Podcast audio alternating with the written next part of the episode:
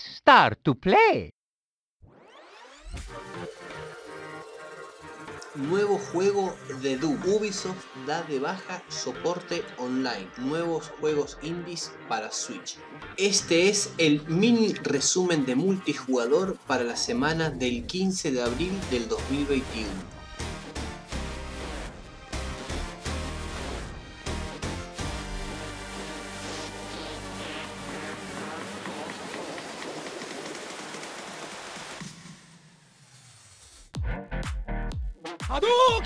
La aclamada saga de Doom llegará a los dispositivos portátiles Android con una entrega diseñada exclusivamente para los celulares. Mighty Doom cambiará la esencia respecto a lo que conocemos como los clásicos Doom, ya que este juego tendrá la cámara en formato cenital y no en primera persona. Además, sus gráficos tendrán un tono más caricaturesco, dándole una atmósfera más simpática. De igual manera, la dinámica será la que históricamente ha caracterizado a esta franquicia, adentrarse en planetas e infiernos para masacrar a diestra y siniestra demonios y monstruos con nuestra escopeta. El título está a cargo de AlphaDog y está disponible free to play. Actualmente está disponible en Nueva Zelanda por estar en fase de prueba previo a su lanzamiento mundial.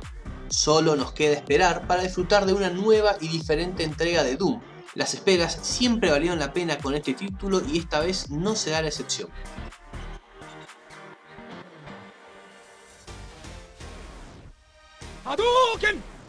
La empresa Ubisoft ha anunciado que cerrará los servicios online para varios de sus juegos clásicos.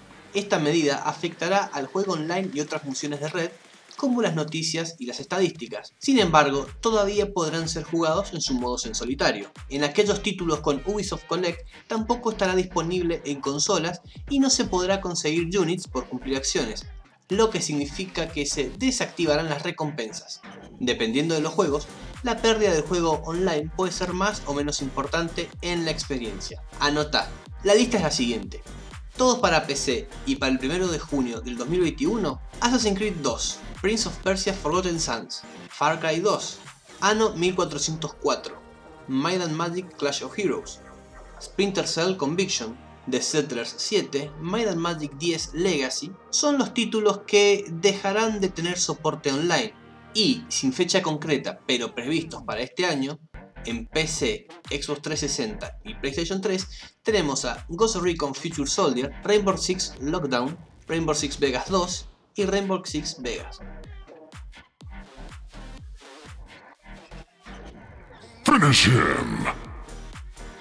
Nintendo ha presentado algunos de los próximos juegos independientes que llegarán a Nintendo Switch en los meses venideros, aunque algunos ya están disponibles. La empresa japonesa ha emitido este miércoles 14 de abril un nuevo Indie World, la presentación digital dedicada a los juegos independientes que están por llegar o que ya están disponibles como dijimos en algunos casos en la Nintendo Switch. La presentación ha estado protagonizada por juegos como Oli Oli World, Oxenfree 2 Los Signals, la fecha de lanzamiento de Chris Tales y un nuevo gameplay de Teenage Mutant Ninja Turtles Shredder Revenge, entre otras novedades.